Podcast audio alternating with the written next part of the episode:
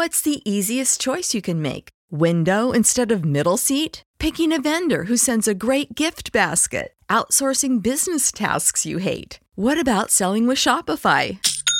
Whether you're selling a little or a lot, Shopify helps you do your thing, however you cha-ching. Shopify is the global commerce platform that helps you sell at every stage of your business. From the launch your online shop stage to the first real life store stage, all the way to the did we just hit a million orders stage? Shopify's there to help you grow. Whether you're selling scented soap or offering outdoor outfits, Shopify helps you sell. Wherever and whatever you're selling, Shopify's got you covered. Sign up for a $1 per month trial period at shopify.com slash try. Go to shopify.com slash try now to grow your business, no matter what stage you're in. Shopify.com slash try. Everybody in your crew identifies as either Big Mac Burger, McNuggets, or McCrispy Sandwich. But you're the filet fish Sandwich all day. That crispy fish, that savory tartar sauce, that melty cheese, that pillowy bun. Yeah, you get it.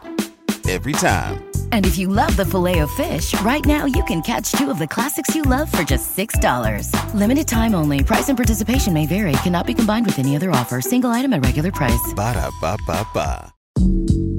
阅读、科技、旅行，生活可以很大。对话设计学习，思考不嫌太多。这里是 iTunes 获奖播客《狗熊有话说》，一听就停不下来的哦。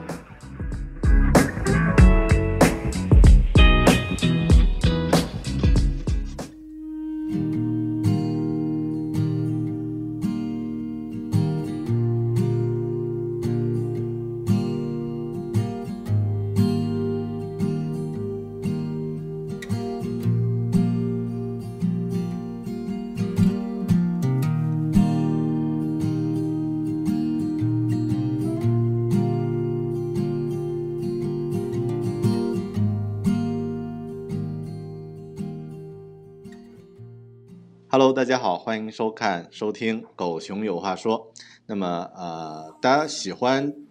狗熊有话说》节目的朋友都知道，大狗熊喜欢玩游戏，但也更喜欢去聊一些游戏背后的故事。那么我自己呢，也喜欢用一个观察者的身份呢，去看待那些打动自己的游戏。那么我经常会在玩游戏的过程中去想，游戏设计者是怎么进行构想的，他们为什么会这样进行设计？那么在创作这个游戏的时候，他想要表达什么？大多数情况下呀，这样的想象都是单方面的。所以当今天我有幸请到一位啊、真正的游戏开发者来和我连线交流关于游戏的那些故事和想法的时候呢，我就特别的开心，因为我们都知道游戏最大的一个特点是互动，是即时互动。那么有什么能够比直接和游戏设计者来进行即时互动更让玩家开心的事情呢？本期狗熊有话说，我们邀请到国内著名的，啊、算是著名的了啊，国内著名的独立游戏开发者高明，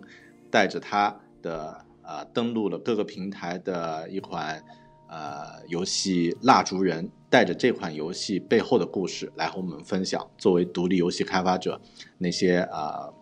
啊、有趣的事儿。好，先请高明和大家打一个招呼。嗯，嗨，大家好，那个各位听众好，我是呃中国北京的独立游戏开发者高明，然后我所工作的团队叫做焦点创意，是一个独立游戏开发团队。我们代表作刚才已经介绍了，现在是蜡烛人登陆各种平台，呃，很高兴今天能跟大家聊一聊就是游戏开发呃里面和外面的一些有意思的事情。嗯，那么呃，高明刚刚介绍了一下你的团队啊，我想听一听你个人的经历，就是你是怎么开始选择，或者说什么时候产生了这样的一个念头，想要从事独立游戏这个行业？能简单介绍一下你的这个个人的一个啊、呃这个职业曲线嘛？职业道路嘛？嗯，好，就是我就先介绍到，就是说我怎么样去，就是成为一个独立开发者之前的事儿吧，因为前面其实也蛮长的。呃，就是首先，呃，我其实我目前在我们团队里面，我的职责是呃主要的游戏设计师或者说策划，游戏策划，嗯同时也是我们团队的主程啊，就是嗯主程序这样的两个职位。呃呃，但是呢，其实在我就是现在的我的工作，其实更多在于这种策划以及这种理工科的这种程序开发。嗯呃，但其实在我很小的时候，我是一直在学画画，而且我哦特别特别喜欢画画。对，嗯就是呃，应该简单来说就是，嗯，小时候其实从对于我个人而言，画画是比出去玩儿任何事情都有意思的一个事情。我嗯当时就是只要放了学，我就在家里画画，也不想干别的，是这样。而且画的其实也挺好。但是后来呢，是因为嗯，就是我的学习成绩也还可以，所以父母他们咨询了一些画家什么的，他们觉得说，如果你学习还可以的话，那你就还是好好学习，就是画画的事儿可以以后再说。当做个爱好就行了，不要当做主业啊。就是当时比较逗的是，他们咨询的那个画家是画国画的，就是哦中国水墨画。然后，因为从国画来讲，确实是你的年纪越大越容易出成果，啊所以呢，那个画家就介就就他说，反正你要画国画的话，因为当时我也学国画，他说，嗯，你没有必要年轻的时候去学，你将来四五十岁、五六十岁你再学都不晚，就是这样，只要你真的有天分。所以后来就这样。呃，所以后来呢，就是相当于大概在初中左右吧，就是把画画这事儿就已经作为一个爱好了，然后开始学理工科的东西。到高三的时候，就是大学考大学之前，其实我也就是在班上一个算是学习比较好的那么一个孩子吧，嗯。但是也并没有考虑，就是说将来要要搞搞点什么，就是没有这么想，只是说大学我要尽量考好，是这样。嗯。呃，直到高三的时候，我是看了一个那个日本电视剧，当时比较流行日剧嘛，嗯，那个日嗯。剧的名字叫做《沙滩小子》，是一个啊，对，啊，你你要知道的话，其实就比较好说了。对知道它 简单来说，其实是一个，其实它是关于一个讲述这种年轻人的这种梦想的这种一个电视剧。它的嗯它最终的主题是这样，所以嗯那个电视剧我在高三就是课业压力很大的过程，这个这个阶段，就是居然坚持看完了。呃，嗯我觉得也是挺有缘分的。我其实我在这之前都从来没有就是在电视上一直看电视剧看那么长时间过。嗯应该还是它的主题比较吸引我。后来看完之后，我其实对我最大的震撼就是我我看到电视剧里面的人特别有梦想嘛，对吧？他们可以为了梦想就放弃很多东西。嗯后来我发现我我没有这种东西，就是我没有什么东西可以让我像他们那样去去放弃，或者说去特别拼命的追寻。嗯所以我就当时是一晚上都没有睡，就坐在床上就想，就是说自己将来应该为什么事情去奋斗一生这样。嗯后来我当时还挺理性的，就是我想的是说，我得先搞明白自己擅长什么，然后再嗯想明白自己喜欢什么。然后我喜欢什么，其实当时是很明确的，我就是喜欢两件事儿，一个是画画，一个是玩游戏。嗯就是后来游戏，我其实也是从小就接触的，一直都特别痴迷吧那样子啊。嗯而画画的话，刚才也介绍过，这是我的兴趣。然后呢，再从我的能力特点来看，我会发现其实，呃，我擅长画画，同时呢，我也比较擅长这种理工科的学习。嗯呃，所以当时我并不懂游戏开发，但是我的对于游戏开发的想象是，我觉得游戏它绝对不是画画，因为游戏你得做出来。嗯然后对于当时的我，游戏是一个谜一样的东西，就是都是很多技术在那块儿，所以当时我觉得，呃，相对于画画而言，我觉得游戏它是一个更能够满足我全部的爱好和性，就是能力特点的这么一个，就是工作内容。所以当时我就本着叫做什么，呃，应该是呃满足自己的兴趣爱好，同时能够发挥自己能力特长，我就定下来这么一个目标。后来呢，就是从高三开始到大学填报志愿，其实我就一直沿着这个目标去安排自己后面的这个人生吧。就是其实在这之前，我父母他们一直是希望我学那个建筑专业，就是当时是清华建筑系。嗯呃，因为我我小时候画画嘛，然后建筑这个专业它是需要有有美术基础的，嗯，所以对于我而言比较容易，而且那专业不错。但是后来当我决定了这个职业发展方向之后，我其实高三的时候填报志愿的时候填的全部都是计算机跟软件专业，呃，嗯就是没有任何这两个专业之外的专业。其实因为一般填报志愿就是国内考生大家都明白会有保底专业，就是这种，就是他会可能填一些不是那么热门，但是呢，就是能够就是在你分数不够好的时候，能够让你保证你上大学这种专业。但是当时我是完全没有填这些专业，就是我每一个学校只填这两个专业，这么这么去填报的。当时的想法就是，我觉得如果我大学期间不能学跟游戏相关的这种专业的话，那我觉得就是我宁可就不去这所学校了，我也不会去嗯就是说选一个无关的专业。然后大学期间的话，我也是不断的就是在课业方面去呃锻炼自己这方面的这种游戏开发方面的这种能力吧。呃，最终呢是呃在研究生结束之后，研究生我后来是去清华美院读研究生，我之前是在清华计算机读的本科生，后来是通过跨专专业推研去推到了清华美院，然后当时这事儿也特别的特别的离奇，因为就是这种跨专业专业推研之前在学校里面是对，呃很罕见啊，这个听起来从理科直接跨到因为他是他都跨学院了，是不是？他还不是说在同一学院的人，他是跨学院了。对，嗯。呃，后来，呃，当然我去清华美院读研的原因，就是因为我想再补充一些美术方面的这种知识，呃，因为我觉得荒废的比较久了。然后在毕业之后呢，呃，其实我之前的想法一直都是要进一些大的游戏公司去工作，嗯比如说像育碧啊、像 EA 啊，他们这些公司其实在中国也都有这种分部嗯，可以做开发。但是在毕业的那一个时间点，我就琢磨这个将来的事儿。我当时我有一个很肯定的一点，就是我觉得如果我去了这些大的游戏公司，我将来一定会出来，就是我绝对不会在那里面一直做。嗯，原因就是我我从我的兴趣特点入手，我觉得我是不会心甘情愿一直去当一个大团队、大游戏的一个螺丝钉的那种职位的。嗯就是我更希望能够自己更多的去把握整个游戏的这种创作的这种自由，以及这种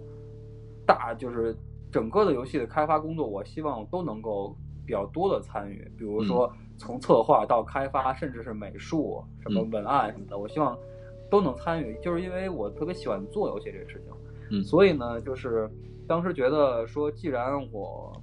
毕业之后去大公司，将来还是会出来。那么我去大公司的唯一的目的，其实也就是学习一些他们的经验嘛。嗯但是我觉得去大公司学习经验，那么如果我不去大公司，我就自己直接干，我也能够积累一些自己的这种工作的经验，我觉得也是一种有价值的经验。嗯所以当时就想，那我干脆就不去了，就不绕那个弯子了，我就直接自己干就行了。所以就是在毕业之后呢，我是很奇特的，就是我没有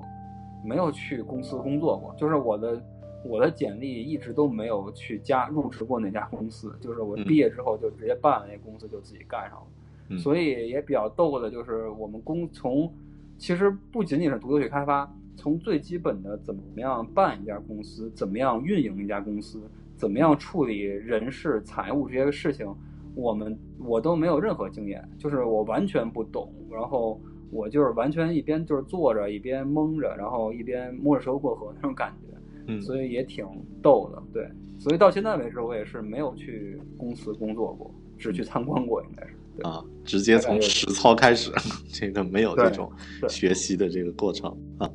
呃，沙滩小子功不可没呀，看来是。对，那个电视剧真的是嗯改变一生，真的是改变一生。对，我觉得也很难得啊，在高中，特别高三的时候，就把自己的这一生的一些一些基本问题想清楚了。因为很多人其实可能别说高三了啊，这个可能到三十多岁还在想这样的一个问题。呃我突然想到，就是你从立定自己打算做一个游戏，到真正做出一个呃完整的一个游戏，中间大概有多长时间？有有算过吗？嗯，是是说从一个游戏的想法到做出来，还是说从啊，没有，就是从嗯，比如说高三的时候决定啊，我啊这辈子要做一个游戏，从有这个想法到实际真正呃产生一嗯。个东西的这个时间大概有几年？嗯，我觉得其实好像一两年就就出现了游戏的原型了，就是做啊就做出来了。嗯。因为因为呃，首先高三做不了，就是嗯是高三我当时是没有时间和机会做，但是一到了大学之后呢，其实就已经进入到那样一种叫做如饥似渴的要做游戏的状态。嗯当时我我就是两方面，第一个就是说，从知识方面，我是完全不满足于就是我们本学科的那些教育内容，我当时就是一有时间就去那个清华图书馆去翻那个游戏策划方面的书。呃，我通过大学四年时间是把清华里面所有跟游戏设计和开发相关的书都看了一遍。哇，就是，对，而且很很很庆幸的是，清华居然真的还有很多这方面的书。就是其实这类书在国内当时并不是很多，但是清华收的还挺全的。这是一个从知识储备方面，另外一个就是开发方面。我当时就是说，竭尽所能去让自己能够做出一个游戏出来，因为因为我是特别渴望做这个事情嘛，所以最开始的时候，其实我是用那个现现有的这些游戏的编辑器去做游戏，就是有点类似于做地图。对，比如说像魔兽世界，可能大家比较熟悉，它能自己编辑地图嘛。嗯。但是魔兽世界的地图，可能它相对而言，就是对于一个游戏开发者而言，它能够改动和自定义的地方还是比较少。呃，但是其实有别的游戏，它所提供的开发工具灵活性会更大。呃，比如说我当时玩的一个游戏叫做《无冬之夜》的游戏，它是一个欧美角色扮演游戏。那个游戏它其实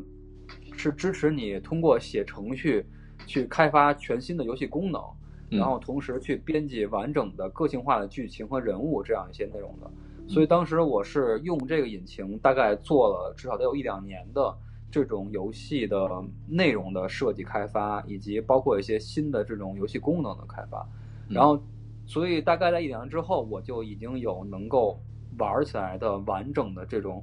角色扮演游戏的这种呃游戏的原型了。再到后面，其实就是我会不断的去学习可能更复杂的这种游戏开发工具，然后慢慢的就可以制作出来，就是更加随心所欲的做出一些游戏。我当时。是在大三的时候，是跟学校里的几个同学组队去参加一个游戏开发比赛，呃，那个时候是得了第一名，然后也是因为这个比赛成绩，其实对于后来我推演有一些帮助，也包括通过参加比赛，让我就接触到一些美院的老师，然后当时那款游戏其实完成度就还蛮高的，是一款赛车类的游戏，呃呃，整个的。功能、美术什么的都是我们从全新的，就是完全从从没从无到有做出来的，然后还包括一些比较独特的一些游戏机制，比如说当时我们做的那个赛道，游戏的赛道都是随机生成的，然后你还可以去改变这种场地里面的重力加速度，可以让你整个车就是突然间悬空起来啊什么的，做一些高难度的动作什么的，所以就是应该说是呃。在整个过程当中，是不断的去找机会去锻炼自己的这种游戏开发的这种呃能力。其实更多的也是满足自己开发游戏的这种愿望吧。嗯，我觉得特别值得大家去学的，或者我也很有启发的一点，就是你对目的特别明确，然后明确目的以后呢，就用各种方式啊啊简单的方式或者是复杂的方式来实现这个目的。因为就像刚刚。呃，高明提到的这个游戏编辑器，其实，呃，有一些真正可能在这个口碑非常不错的游戏，它并没有太复杂的功能。像我之前玩玩过一个，呃，电脑 PC 端的叫 To the Moon，呃，到月球啊，那个游戏，对，那个游戏就是一个很简单的 RPG 的这个编辑器做的吧，然后它也没有太复杂的这个特效，但故事特别感人，啊，所以更多啊。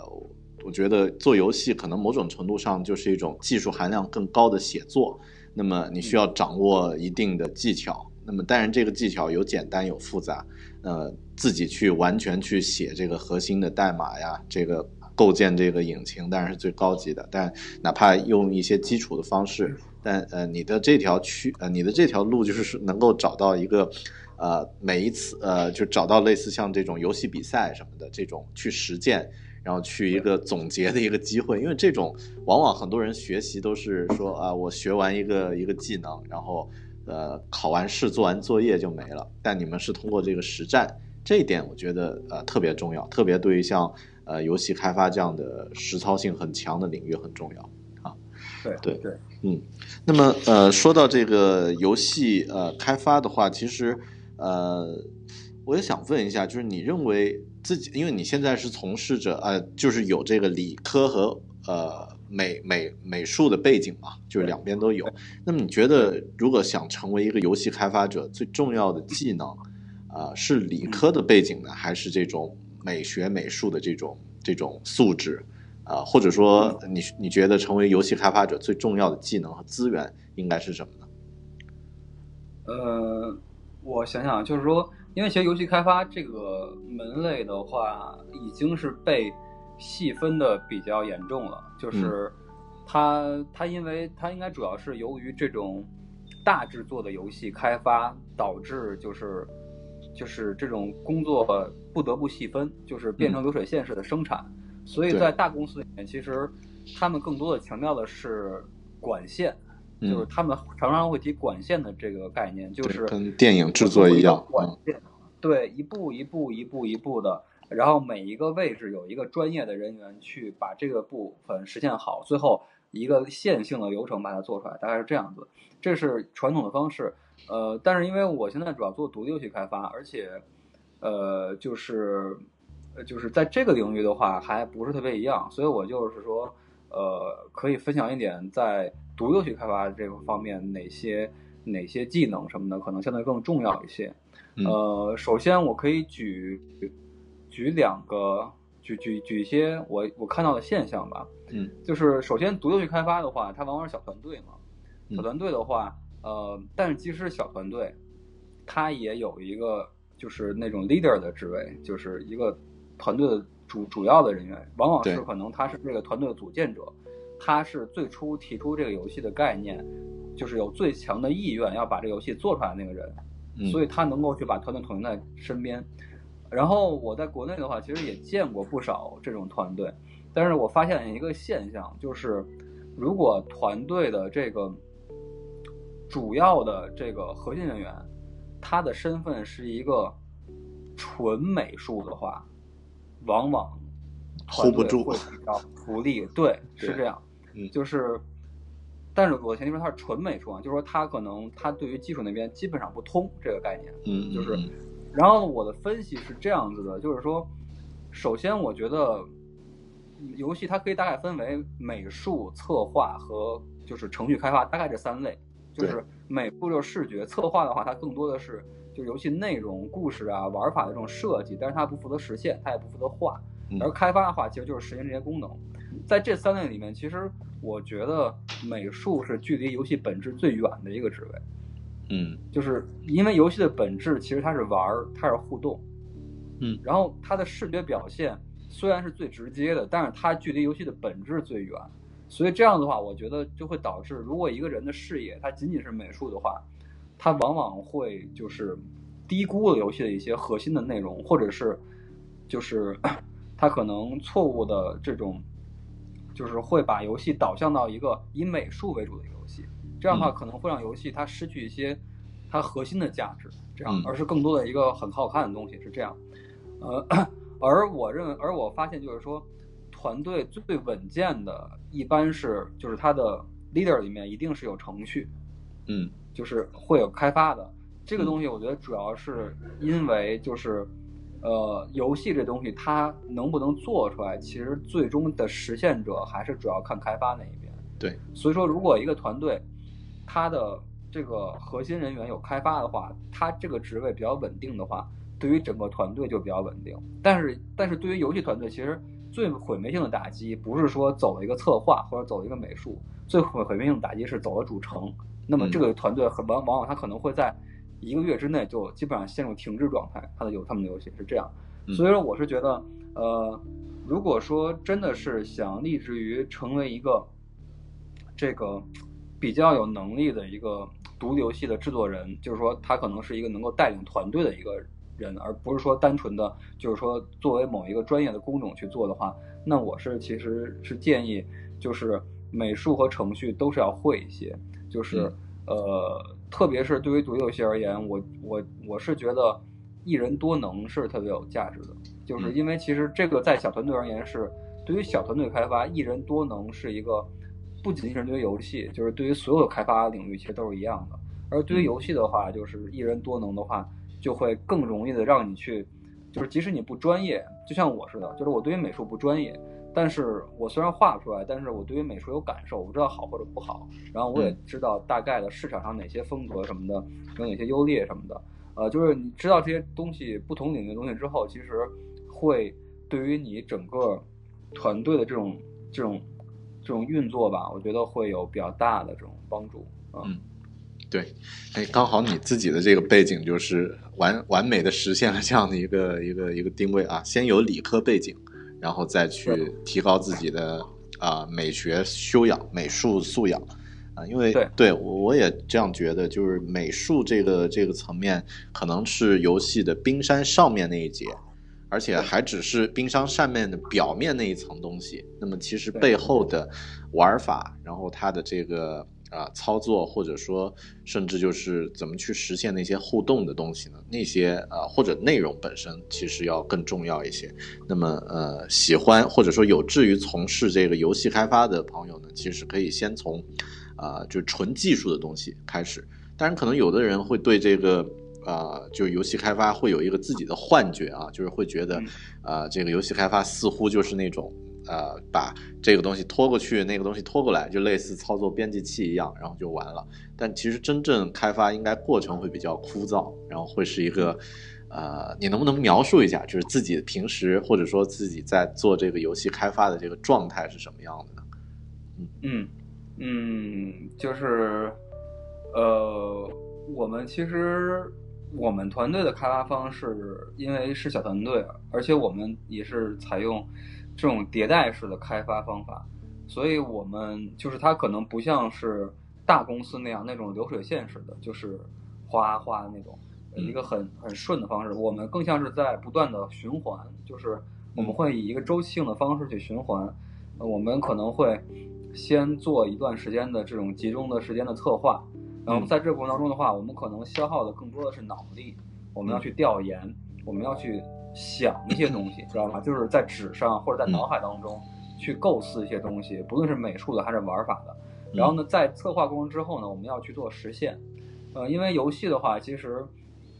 呃，它是一个很典型的，就是它无法在纸面上被设计出来的东西。对就游戏它一定要做出来之后，你才能够明白它到底好不好玩，有什么问题。所以说我们在策划完成之后，我们一定会很快去做出原型，去去看它运作起来的状态，不论是美术还是玩法。然后在实现之后呢，我们就会进入到一个检验的一个环节。在这个过程当中的话，呃，我们要不然就是团队内部去做，就是内部的测试，或者是我们也会就是邀请外部的玩家来我们工作室去试玩儿，我们会会去看他们玩的效果，呃，然后在这个过程当中的话，我们其实更多的是变身为一个观察者的身份，而不是生产者。我们去看自己、看彼此、看其他玩家，他们跟游戏之间的互动是什么样子的，然后呢，去记录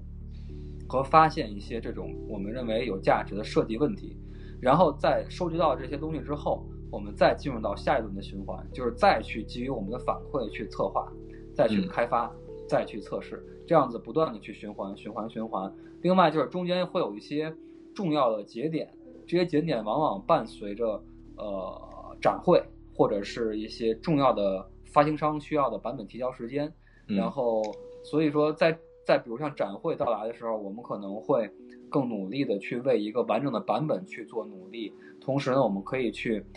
在展会期间呢，团队可以暂时的脱离掉这种开发者的身份，然后呢，可以更多的去面向市场、面向玩家，然后去感受玩家对于游戏的热情，还有这种反馈什么的。呃，那个时候可能就是会更放松一点啊，然后嗯也是一种就是跟玩家去沟通，包括去跟开发者去互通有无的一个过程，就是有点像，就是你可能在山洞里坐了一两个月了，嗯然后这个时候你需要出洞，然后去跟其他的嗯真正的人以及其他洞里的开发者聊聊天儿，嗯然后也挺有意思的。所以我们其实整个过程就是一直在这样去进行，对。嗯嗯嗯，刚刚听到这一段，我有一个呃想问的问题啊，就是啊、你们呃在说这个做游戏一开始是这个有想法，然后做出原型，然后请大家测试或者自己进行测试。我想问一下，就是你在做游戏的时候是先有故事还是先有玩法的？比如说像蜡烛人具体这个游戏啊，你是先想到这样的一个故事呢，还是先想到了一个这个蜡烛点亮熄灭这种玩法，然后再去再去丰满它的呢？我是先想玩法，然后再想故事。嗯嗯，我回想的话，其实应该，因为我也参加，我也自己做很多游戏嘛。我觉得我自己做过的游戏，就是能够完整运行的、有完整内容的，可能都有几十个了。但是其中就是以故事和自我表达为入手去做的游戏，我觉得一只手应该都能数得过来，是这样。呃，这块有两点，就是首先从我个人而言，就是呃，蜡烛人这个游戏，不管大家最终玩完之后，你觉得它是什么样的一个东西，它包含多少作者表达，但是从我个人的意愿而言，我始终是玩法先行的这样一个人。就是我更注重游戏的玩法，然后我将游戏的玩法视为游戏的真正核心，所以我也比较崇拜的是玩法方面的趣味性以及创新性，是这样。所以这个是我的一个个人态度问题。呃，而且就像你说到的，比如像《To the Moon》这款游戏，呃，那位开发者其实他做的一系列游戏都是以故事为导向的游戏，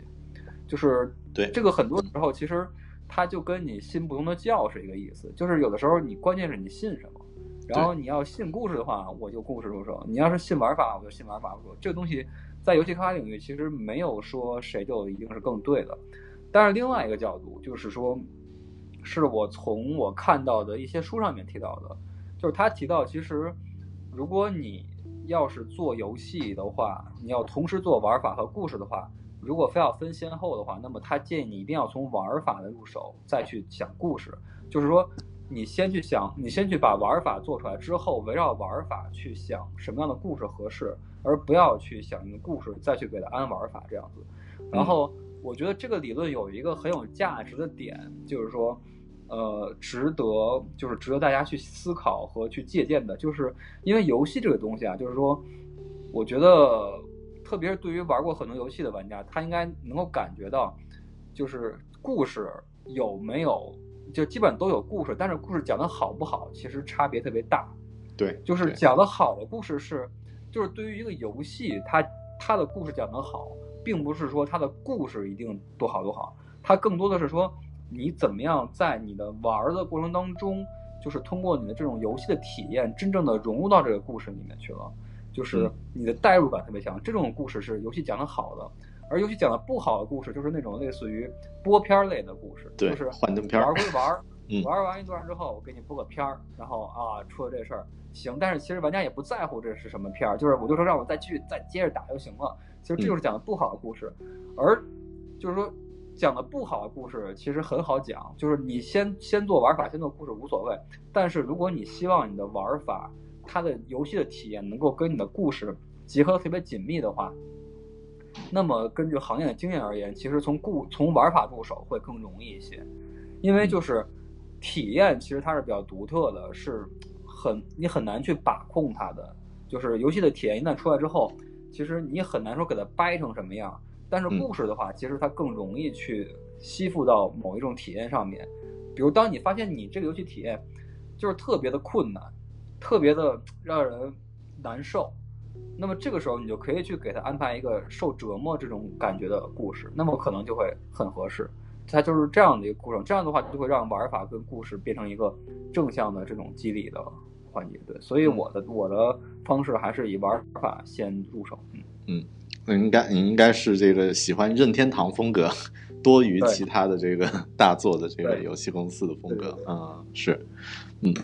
对，因为这个我之前看那个有一部呃讲独立游戏的电影啊，呃独立游戏大电影，然后里面也是有几位独立游戏人，然后他们的做法好像差不多，就是啊像那个时空幻境那个那个游戏的作者，就是他先有一样这样的一个时空倒流，然后马里奥的这个跳的游戏，然后再去给他啊附着一些故事的这个讲法，当然这个。呃，并不是说谁对谁错，或者说呃有绝对的标准。因为如果游戏的故事能够借鉴类似传统的像电影啊之类的这样一些表现手法，能讲得很好的话，其实也也会有一种非常独特的感觉。那么呃，但我自己比较认可，就是说游戏与其他的媒体区别的一点，就在于它的这个可以玩的这种互动性。那么呃，把它突出出来，其实。呃，也是一种，就是呃，相当于是最它最独特的东西，所以，呃，先从玩法入手。啊，这个是刚刚我想听一听这个真正从事这个行业的人是是怎么来看的，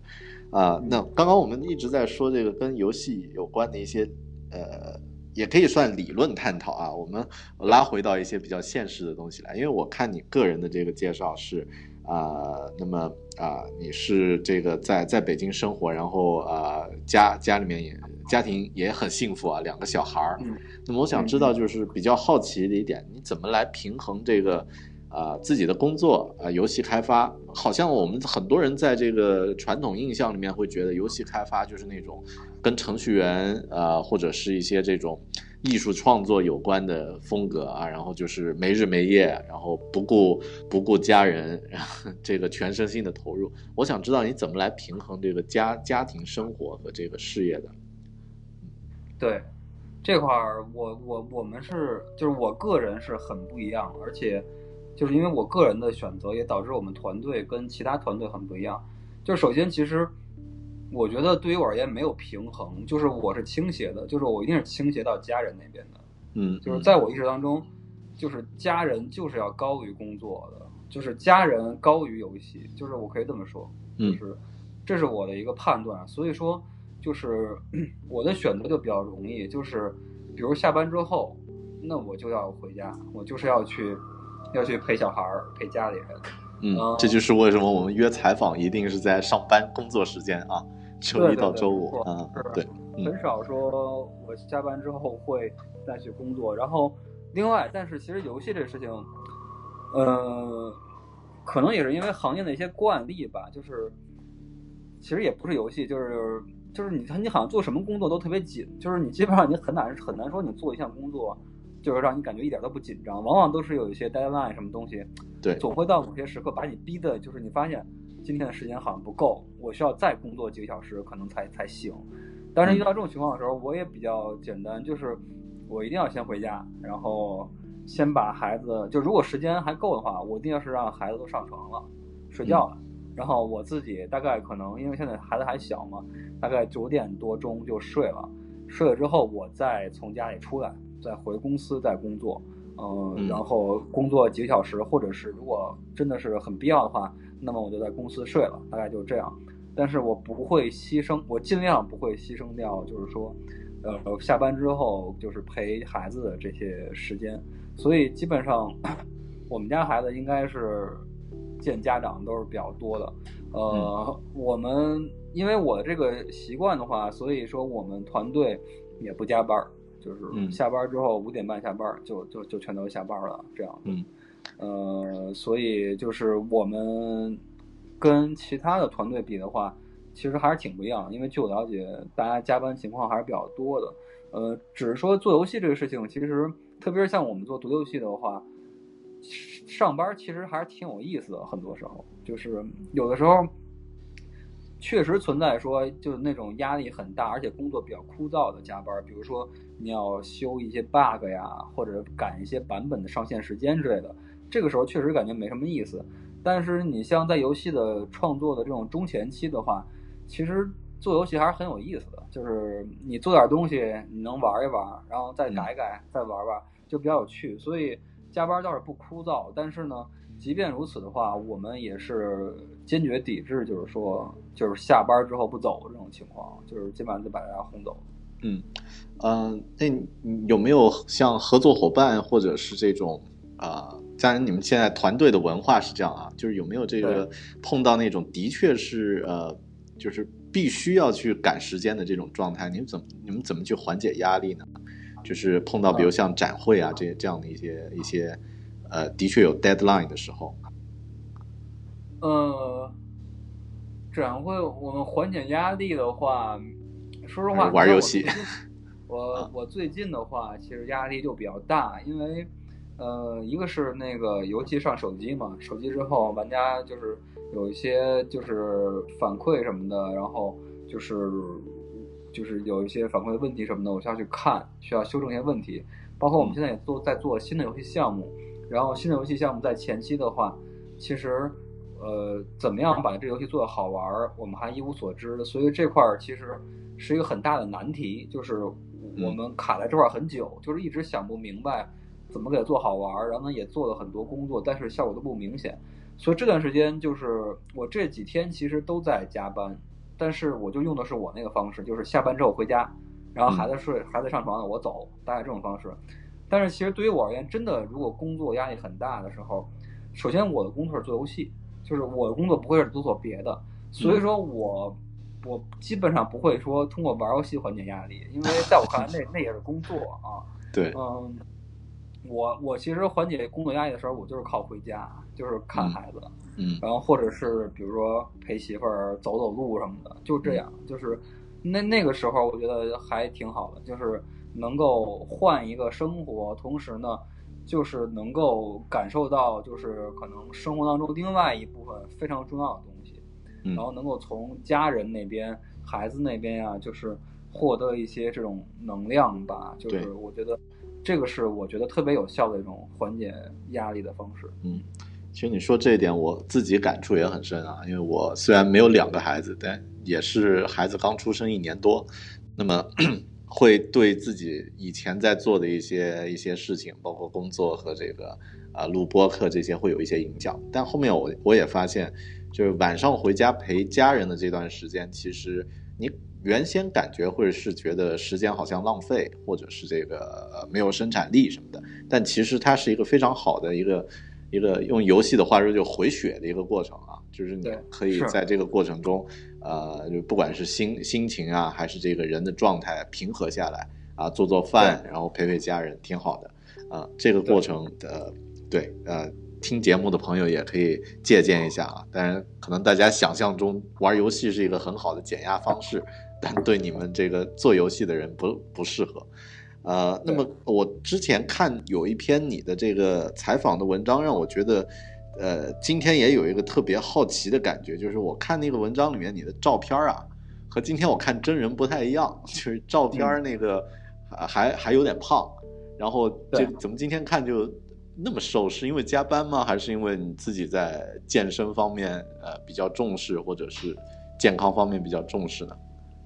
对，这这个不是因为加班，就是呃工作工作其实累的话，反而会胖大家都很清楚，就是做 IT 的这种，就是坐办公室的，如果累了的话，最后结果一定是累胖了。对就是对，这个这是所以说一旦瘦了，肯定不是加班弄的。然后 是是是是因为自己有有在前几个月吧，开始去调整饮食，然后还有做那个锻炼什么的，嗯就是瘦下来。然后我现在应该瘦了四五十斤吧，从之哇，你这个太励志了。对，非常多。我现在瘦到应该是体重比我上大学期间还轻了，应该这样。啊呃，然后我原因的话，其实其实就是一个特别就是一个事件，就是因为我经常周末带孩子他们出去玩嘛，然后去嗯那些儿童游乐场，然后孩子很小的时候，就是我必须得陪着他们去爬高上低的，然后防止他们出事儿。嗯然后后来我那次我就突然发现自己特别的费劲，在做这些动作的时候，比如说钻过狭窄管道什么的，嗯，我会发嗯现自己一弯腰，然后就觉得肚子挺卡的，嗯然后呢，稍微一做一点大动作，感觉背都快给抽筋儿了那种感觉似的，嗯就引导不动。所以那个时候就是包括在家里也是，就是跟孩子玩的时候，有的时候坐在沙发上，就是你起身都挺费劲的，就是觉得就不愿意起来，就是因为身子不太灵活了，嗯。所以当时就觉得特别难受，就觉得跟孩子有点儿玩不动，所以就就想说减减肥什么的，然后所以后来就就是通过这种减肥什么的，现在把身体状态调整好了，我觉得还挺不错的，就是跟孩子玩什么的，就是能够跟他们玩得动了，然后呃上班什么的，感觉状态也会比较好，身体好一点之后，就是工作上什么的也都有正面的效果。嗯我发现这个很多人减肥或者说这个开始注重健康，要么就是因为多了一个心爱的人啊，就是小孩的影响，或者是因为这个心爱的人离开了，就是 失恋了一些什么的这种这种情况。当然，呃，我自己也有类似的经历啊，就是这个有小孩以后，你会更注重这个身体健康方面的一些一些感受，会觉得想要啊、呃陪伴他的质呃时间质量会变得更高一点。啊，当然这个减肥的话题不是今天我们要讨论的，但我就突然感觉有点好奇，因为今天刚打开视频的时候，我觉得，哎，这是高明吗？怎么跟那个 头像不太一样？然后就就会有一点好奇啊。好，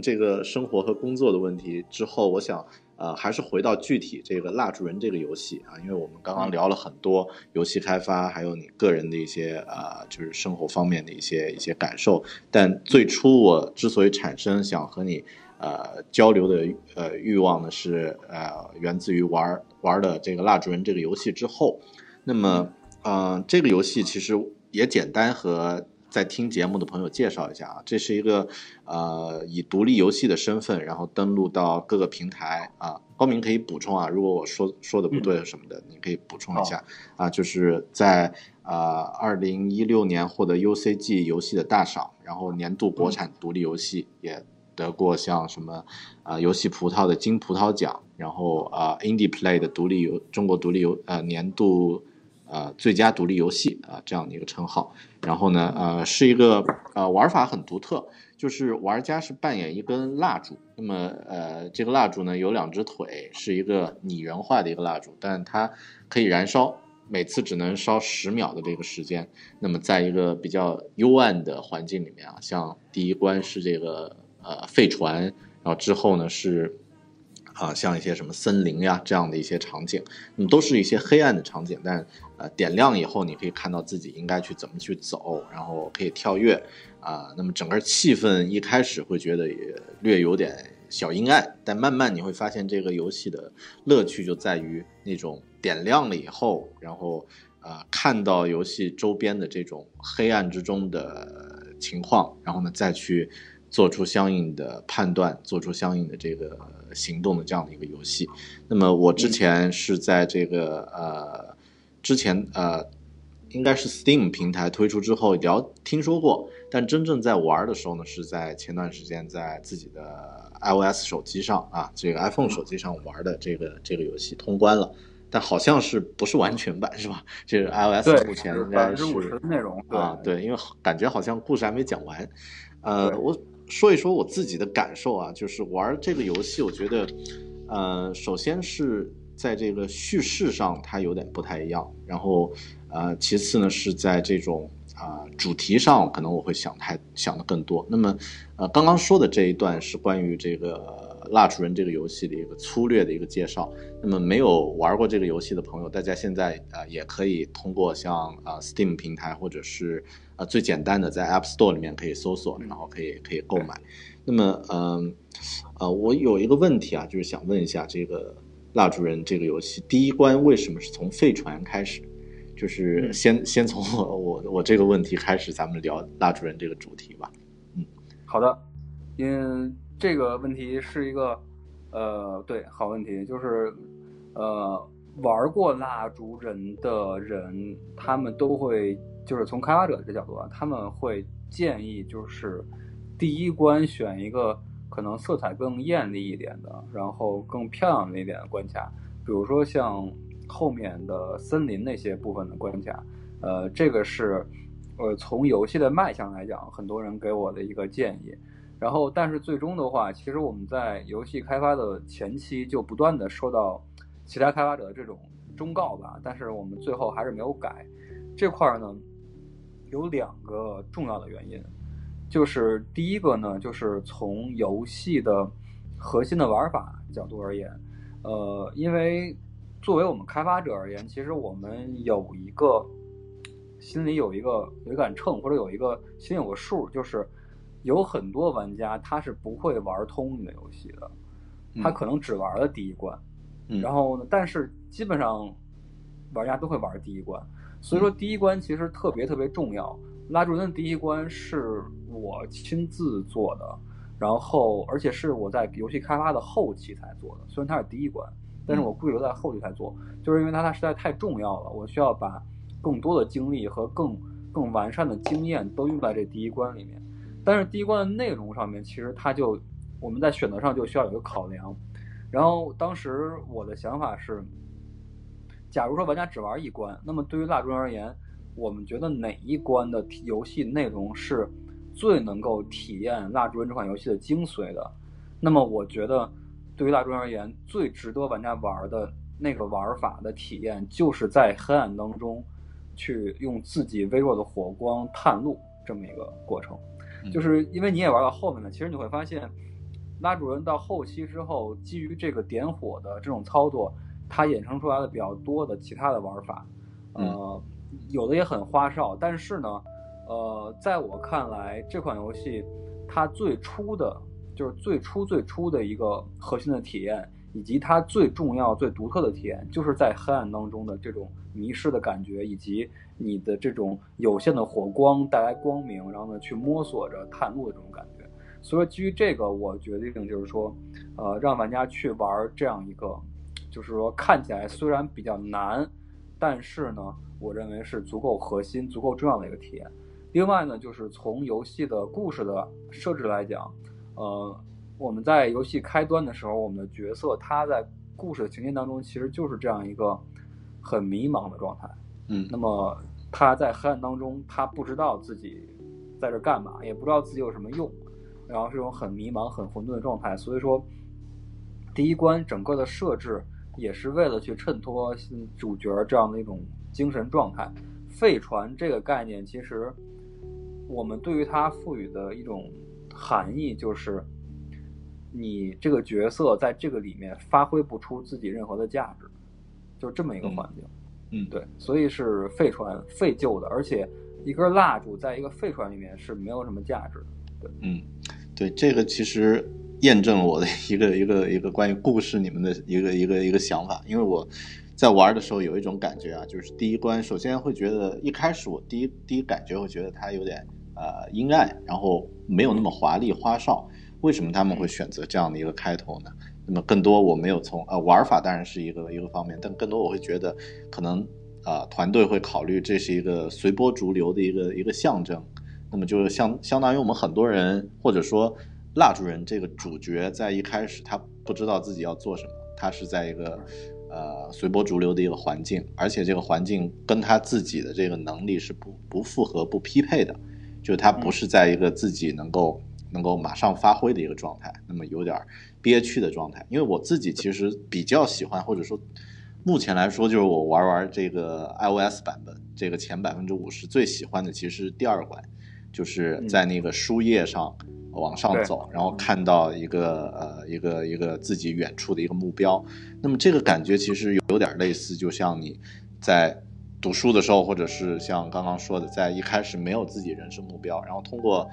呃前人的一些精神财富啊，找到自己的这个方向，然后突然看到哎有个灯塔，然后我自己的这个命运应该是在那里。那么会有这样的一个感觉，而且我特别喜欢那个书页的那种飘在空中，啊，有点像那个《爱丽丝梦游仙境》的那个那个那个感觉。然后啊，本身它也有那种跌宕起伏的状态。那么所以，呃，对，这也验证了我刚刚提提出的这个问题。所以第一关，呃，的确是呃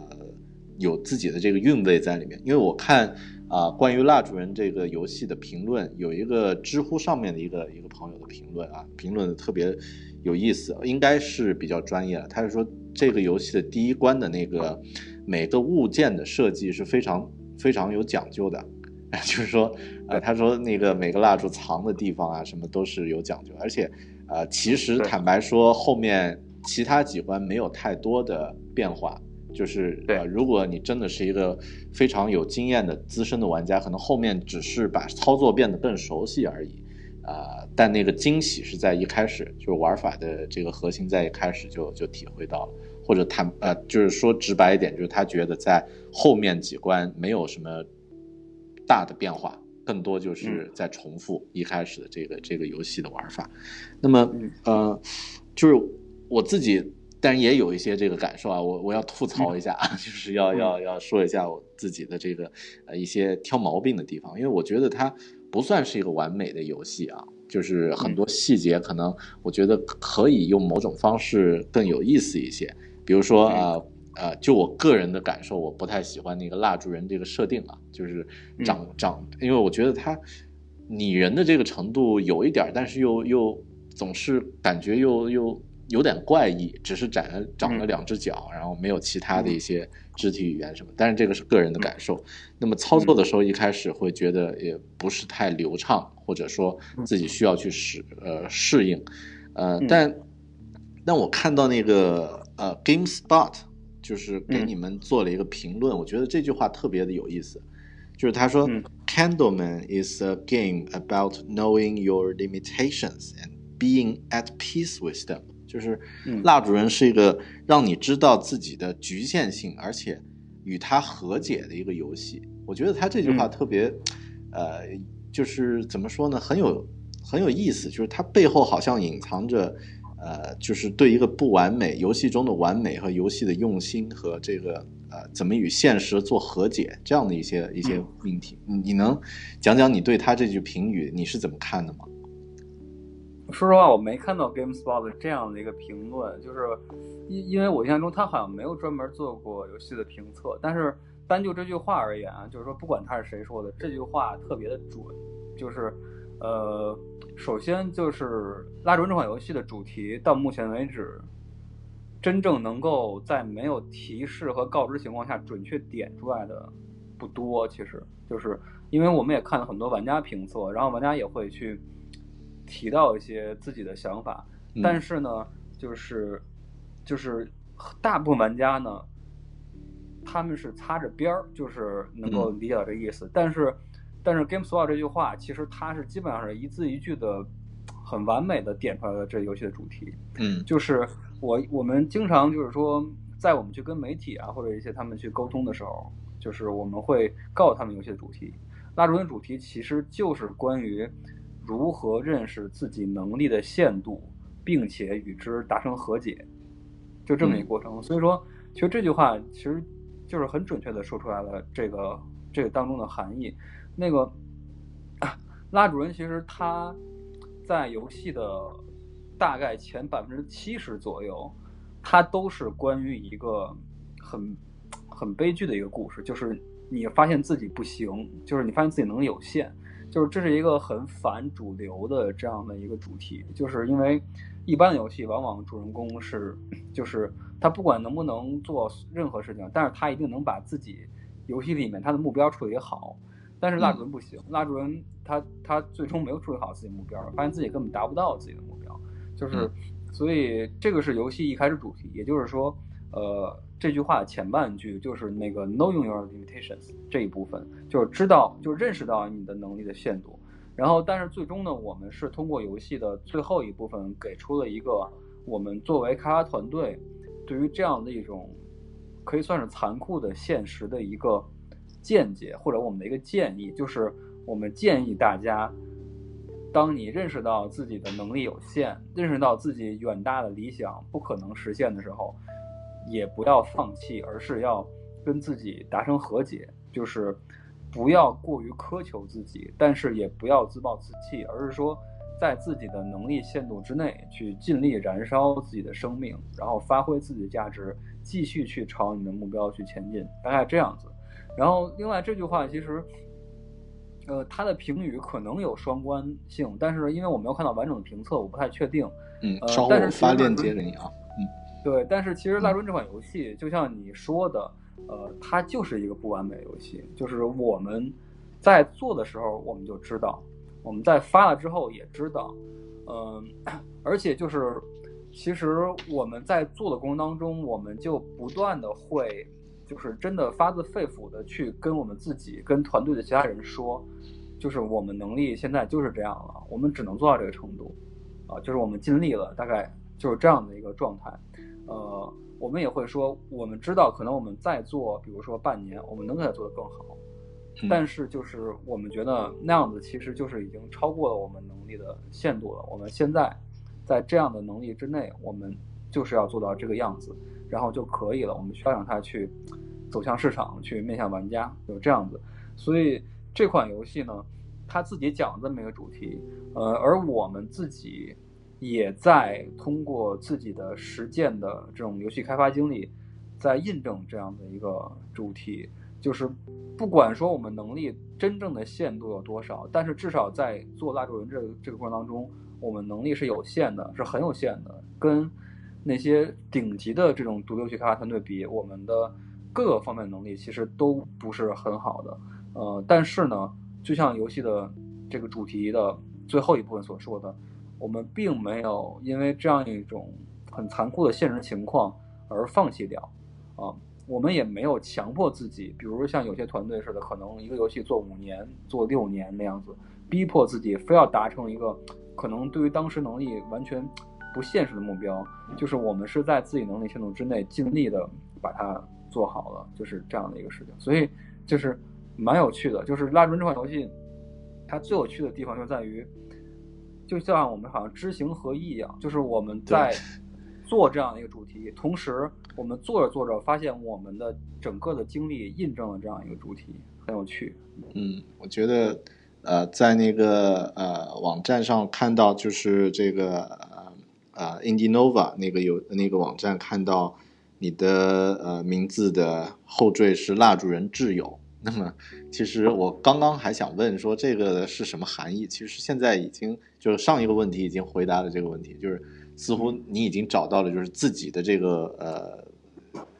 这个定义就有点类似像蜡烛人这种定义啊，对自己的能力有一个有一个边界上的一个认识，但是并不去放弃它，而是继续去去去去坚持去做自己能力啊范围内的这种这种事情啊。对这个，我觉得这句话其实挺有意思啊。然后他的这个呃，就是呃，好像很多这个。独立游戏的团队的这种做法和你们并不太一样，就像刚刚你说，啊，有的团队可能做五六年，像之前我看那个独立游戏电影里面那个，啊，那个 Faz 那个游戏啊，是做了就六年吧，就是，然后感觉那个主创已经被逼得已经精神错乱的感觉了。那么其实啊，我觉得很多时候其实艺术创作或者说这种创作作品型的工作，往往。是一个长跑，而不是说短期内的一个冲刺。呃，对那这个这个游戏的这种点评其实很有意思。那么，呃，我想问一个问题啊，就是现在《蜡烛人》这个游戏，你你觉得它不算完美，但你觉得它算成功了吗？呃，哪方面成功啊？就是因为，因为对，就是我觉得可以两方面吧，一个是就实现。自我价值吧，一个是它的外在的市场表现吧，我觉得，呃，我觉得首先就是，嗯，从我们自己，我觉得从外在比较容易，我觉得，因为外在是大家能看得见的，嗯，蜡烛这款游戏应该说是，我觉得简单来说就是这样，就是得奖无数，但是销量一般，大概就是这样的一个状态。嗯啊，呃，因为真正了解这个领域的话，大概能够知道，就是比如说咱们不说个远了，就说中国的国产的，然后独立游戏制作的这种游戏作品，拉主人它并不算是销量很很高的那种类型啊，嗯，但是它评价很高，然后它得的奖应该说是最多的一款啊，玩家口。碑很好，对，它就是这样的一个市场的一个结果吧，呃，这个结果其实。说实话，也很像我们游戏的主题，就是在我们发行第一个平台之前，我们真的是不知道《蜡烛》这款游戏在市场上它能力的限度是多少。我们对于它的期望其实是非常高的，嗯。但是呢，随着一个一个平台的发布，我们就是逐渐的在认清它的能力的限度，在市场方面的，就是最初的时候，我们可能觉得，哎，会不会是某一个平台的原因，或者是发行方面的原因？导致它不能够达到很好的成绩，然后随着不断的有平台发布，我们发现其实好像有好有坏，但是最终的话，它它无法突破一个限度，就是嗯呃，这个我觉得就是它能力的限度了。然后这个可能也是因为游戏它本身它的一些这种话题性导致的，就是它并不是那种特别具有话题性的游戏，也不是那种特别具有观赏性、特别刺激的、特别惹眼的游戏啊。它是一个那种需要玩家去安静体会的游戏。所以说，这个也是一个经验吧，就是我们现在知道的，可能这种类型的游戏，它的市场表现可能大致就是这样。呃，所以我觉得通过游戏的发行，它的市场，我们也认识到了，就是蜡烛人这款游戏的能力的限度啊。但是我们也尽力的去把它的发行做好了。至于游戏本身的创作部分的话，独立游戏其实它确实是很强调过程的，就是我可以就这么说，就是商业游戏的话，它真的就是结果导向，就是过程其实不重要。从一开始，他们就是冲着最终挣钱的目标去做的，所以说只要看结果就行了。但是独立游戏不一样，独立游戏的话，过程很重要，特别对于我个人而言，过程其实是大于结果的。嗯，其实我也花了很长时间才认清楚这个问题，因为就是我之前一直觉得，我可能也像一般的游戏开发者那样子，就是我的目标是要做出一个特别牛的游戏，而且我一直是以这个为目标，我现在也以这个为目标，就是我希望能够做出特别好的游戏，特别知名的，然后能得到国际大奖的，能够全世界卖座的游戏，这始终会是我的目标。但是现在我认识到，这个不是我的终极目标，也不是我一生的目标。我的目标其实是，就是一直做游戏，就是做游戏这个事情对我特别的重要。嗯，就是其实，就是这也就是为什么到现在了，我三十多了，我还是主程和主策。就是蜡烛人的游戏代码基本上全都是我编出来的，就是我们公司只有我一个程序在之前。嗯然后我为什么这么做？其实，其实就是因为我太喜欢做这个东西了，就是就好像，就好像一个工匠似的，嗯他特别喜欢自己的手艺。就是你说我我做个我做个罐子什么的，那那你甭做了，我给你几个能工巧匠，就加迷你的这个团队，然后天天给你生产罐子，特别棒，跟你的水平差不多。那对于真正的这种热爱这种手艺的人的话，他是不会满足的，因为他一定要自己去做，他要自己去做那个东西才行。然后我发现，其实我也是这样一个人，就是我会发现有几个事情，就是最明显的就是，一旦当我掌握了一点点这个游戏开发的技术之后，比如在大学大一大二的时候，我会发现我根本就不玩游戏了。就是在我看来，其实玩游戏根本就不如做游戏有意思。包括到现在为止也是，就是现在，就是玩不玩游戏这个事情，始终对我而言是一个可有可无的事情。就是我不是特别想玩游戏，现在很多时候，即使是在我说有空闲时间了，我闲下来了，就是我有的时候也很想去做点游戏什么的，就自己做做开发什么的。就是玩游戏，在我看来不是特别的特别重要的娱乐手段。而且据我所知，也有一些游戏设计师，他就是这样的，他本身不太玩游戏，但他就是做游戏，然后做的也很好。所以现在我也发现是这样子。那么，所以说就是说我本人的话，其实就是这样一种，就是很注重就是能够做游戏的过程的这样一个人。所以对于蜡烛而言，我觉得从这一点而言，是我们内部的创作的角度而言，我觉得是非常成功的。呃，团队的这种提升，我觉得这种成长，我觉得就不说了。我觉得最让我觉得有价值的一点就是，我没有愧对蜡烛人这样一个主题，这样的一个故事，一个玩法。就是因为其实你应该也了解到，蜡烛人他最初的时候就是我两天之内做的一个游戏原型，我个人通过参加 Game Jam 做的。嗯，然后他从那样一个小小的东西一直走到现在，我可以就是问心无愧的说，我已经尽全力把它在故事层面、在玩法层面、在视觉层面各个方面，它的最核心的、最本质的、最独特的价值已经挖掘出来了。就是，嗯，呃，这就是就这就是为什么说我说我是蜡烛人挚友，就是因为我觉得我作为他的挚友，我已经没有愧对我这位朋友了，就是我已经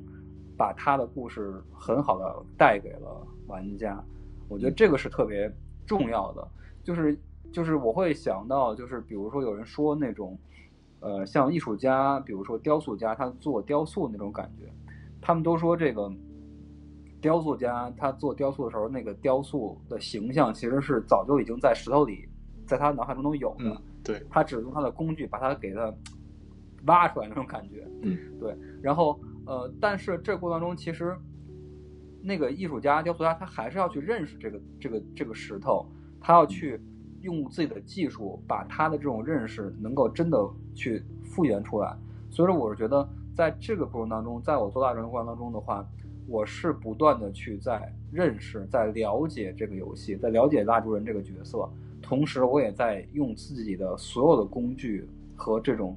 呃时间和心血吧，把我认识到的那个形象，就是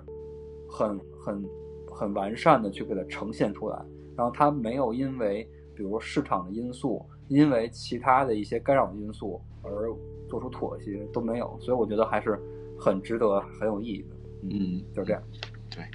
特别好啊！因因为呃，刚刚听你这一段，我有一个直直观的感受，就是说，我们很多人做游戏或者说看游戏，说那个三 A 级的这种大制作啊，这个呃呃，就全世界卖很多钱的这种大大制作呢，它是一个做一个完美的世界，尽量的逼真。然后独立游戏呢，啊，很多程度上是把世界缩小到一个可控的，聚焦到一个可控的范围。但是你可能看到的东西会更多。那么，呃，你们做这个蜡烛人这个游戏，可能也是这样。一开始看到是一个很，似乎是一个很小的主题，但是在这个主题下面越走越深呢，啊，自己会对哪怕是自己的人生啊，或者是这个事业，都会有一些不一样的理解。那么通过这个主题会慢慢呈现出来。从这个角度上来说，它一定是达到了自己预期。呃，那么好奇的问一下，就是有没有那种你觉得已经是做到完美的，就是会感叹说自己一定要做一个，或者说自己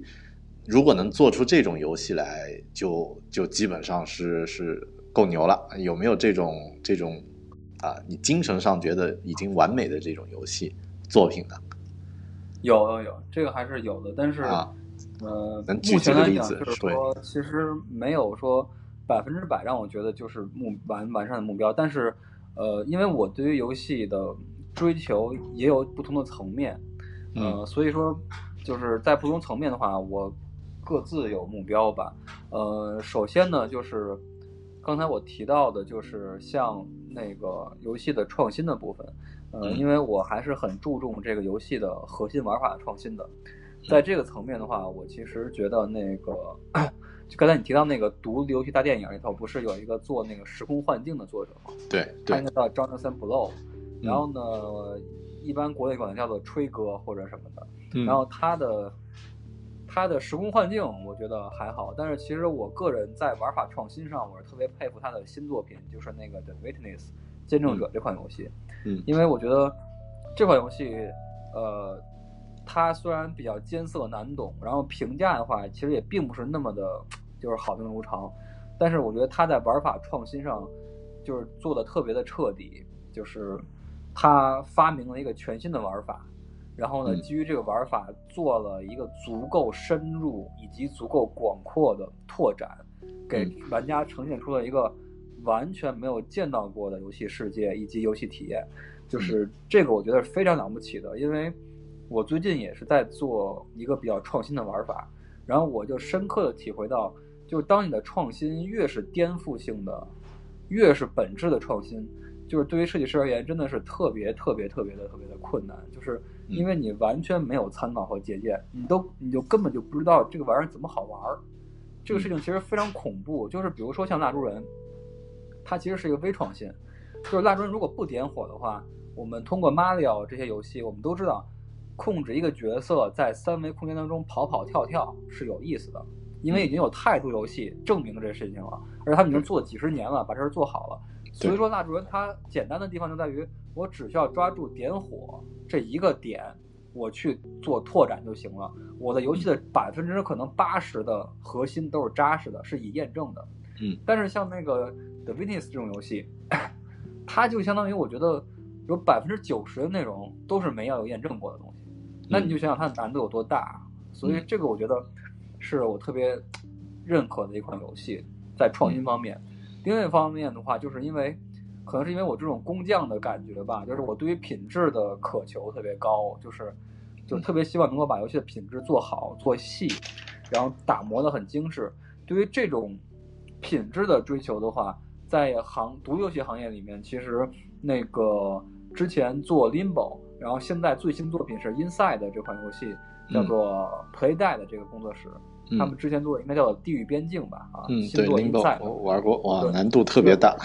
对 对，Limbo Limbo 其实也是一样的，就是他们工作室的游戏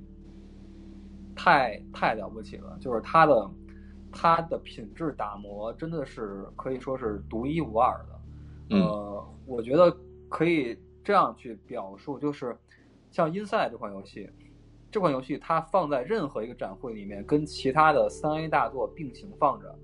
它的细节品质程度是完全不会输给三 A 作品的，而且我认为它应该会超过几乎绝大部分三 A 的作品。咱们就说精致程度啊，就是并不是说画面的真实程度，我觉得这个是非常非常了不起的。因为其实对于独立游戏而言，呃，因为独游戏其实它有一个最大的限制，就是它的经费和团队，包括开发时间什么的。总的来说，其实最终归结为一个它的生产力是很有限的。对于独游戏。嗯，所以说在业内的话，独立游戏很多时候对于那些可能就是阅历比较少的玩家，它往往代表了一个制作比较粗糙的游戏。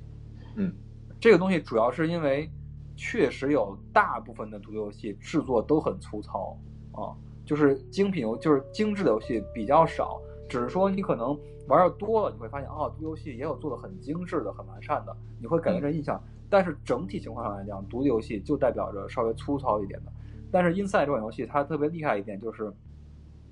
它就证明了独立游戏可以做的特别的品质特别特别的高，而且高到就是说可能连三 A 作品都可能跟它不能成为对手这种感觉。所以说这块我觉得是我一直特别敬佩的。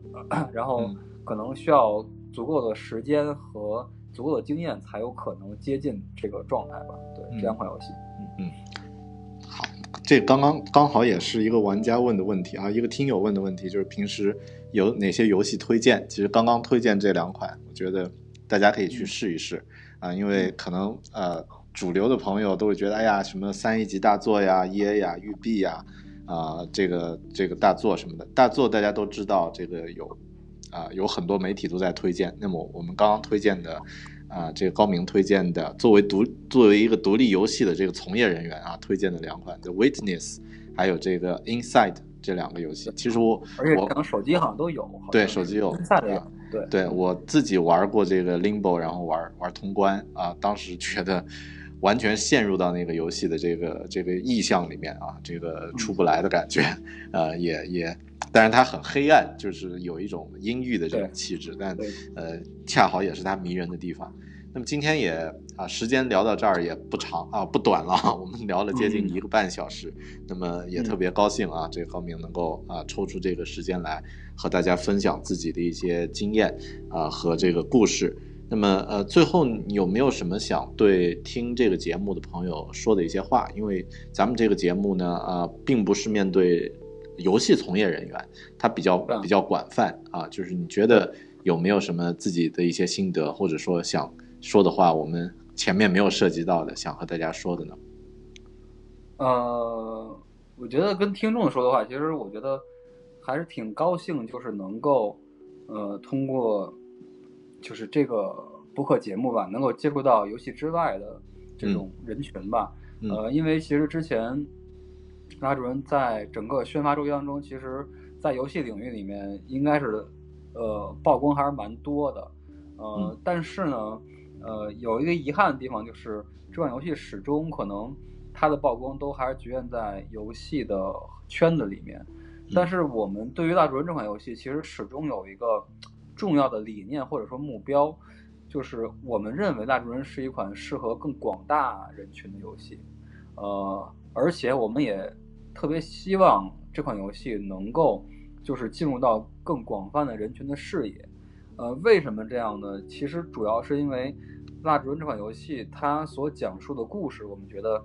它是具有这种普适性的，我觉得是能够给很多就是呃把这个人群就是说带来这种感触的这样的一个有意思的故事。呃，所以因为我觉得听这个节目的听众应该也是对于这种科技啊、文化什么的很感兴趣的，所以我其实是觉得呃可以去关注一下《蜡烛》这款游戏的这个这个内容吧，包括它的小故事啊什么的。我觉得呃呃，因为呃游戏其实到目前这个阶段，它已经嗯早就已经不再是那种纯娱乐、纯玩儿，就是说。那种很小孩的东西了，它其实也能够包含很多，就是作者的表达呀，或者有趣的故事啊，或者很丰富的情感体验这些东西。嗯，所以嗯，我其实是希望能够让更多可能对于游戏它持中立态度的这种听众啊什么的，能够去去尝试啊这样一款游戏吧。我觉得可能会让大家有收获一段比较有价值的体验，而且。就是因为游戏的时长其实也并不长，就是我们也是故意设计成这个样子的，就是希望能够让大家可以不用占用太多的时间，然后呢体验体验，然后呢还可以去花其他时间去陪陪家人吧什么的。对，毕竟还是陪家人是第一位啊。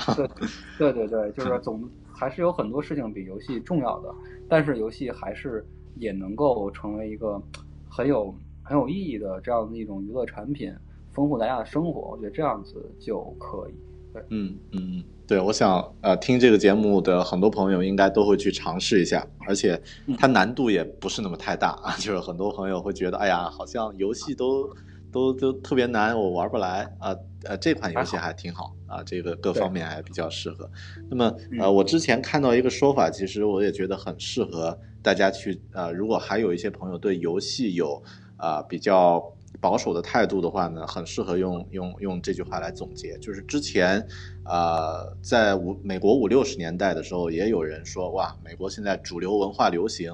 啊，都是这个卡通电视剧，然后都是这个什么呃科幻呃科幻浅薄的这这个这个故事。那么年轻人没有东西可以学习到那些优秀的人类美好的品质啊。但是每一个时代都会有人这么操心。那当时呢，有一位这个美国的学者叫约瑟夫·坎贝尔，那么他也写了这个《神话的力量》一本很好的书，那么也是这个《星球大战》的这个背后的这个导师。那么就是说每一代人其实都有他们自己的神话故事，都可以从中汲取到智慧和能量。那么可能古代的人是看后羿射日啊，这个夸父追日、长河奔月啊，或者是其他的一些故事，他知道啊，我自己这。这个时候应该去做什么？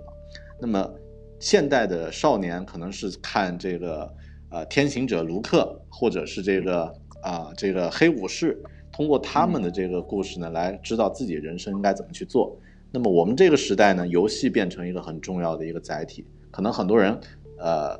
会看到一些游戏中的故事，游戏中的一些背景。或者一些一些这个选择，那么知道自己的人生应该怎么去走，怎么找方向。就像，呃，今天的嘉宾高明也是在看了《沙滩小子》一部电视剧之后呢，找到自己的这个人生的一个方向。所以，呃，游戏也是也是一个很好的体验。那么，呃，大家都可以在这个 App Store，然后像 Steam 平台找到购买这款游戏，也算是对国产游戏的一个支持。而且这个。啊，就是在这个游戏的玩的过程中，你会发现一些不一样的东西。当然，也可以关注一下啊啊，这个这个游戏之后，还有啊高明你们之后工作室的一些动态啊。当然，我们今天因为时间已经很长了，以后咱们再找机会再聊一聊，就是以后你。呃，还有一些其他的这个游戏的一些想法什么的，我们再再再找机会再聊。那么，呃，我觉得优秀的游戏带给我们的感动启发都是这种很感性的啊，但它是由一一行一行那种很理性的代码去写的。创作他们的人呢，其实像游戏的设计师、游戏的这个主创、呃主程和这个美术，其实都是像音乐家、电影人啊这个作家一样，都是有。那种强烈的情感，就是对这个自己喜欢事物的这种热爱。但今天高明的分享，其实让我们看到另外一个，就是不太一样的一个角度，就是你不用那么那么极端的投入，那么可以去兼顾自己的这个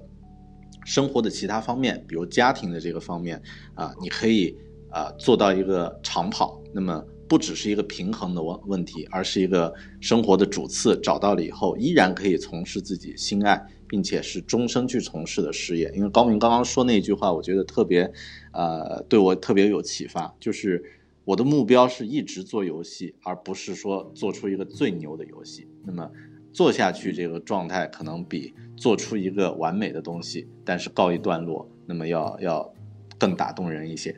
那么也特别感谢大家收听今天这期节目。那么更多关于这期节目的反馈呢，请啊通过微博呀、微信呀啊这样的一些社交媒体和我们反馈了。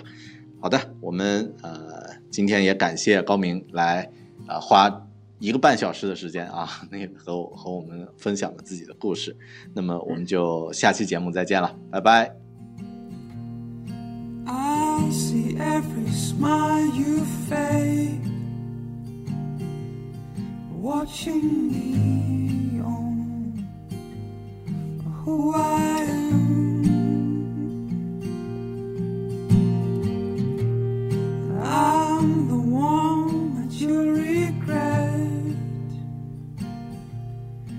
Every star feels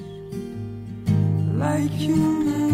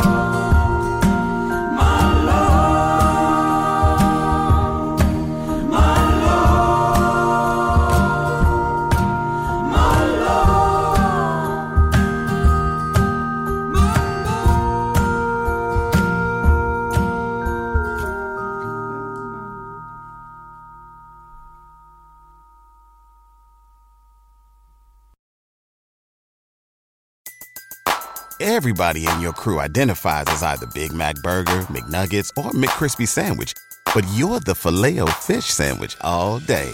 That crispy fish, that savory tartar sauce, that melty cheese, that pillowy bun. Yeah, you get it. Every time. And if you love the filet of fish, right now you can catch two of the classics you love for just $6. Limited time only. Price and participation may vary. Cannot be combined with any other offer. Single item at regular price. Ba da ba ba ba.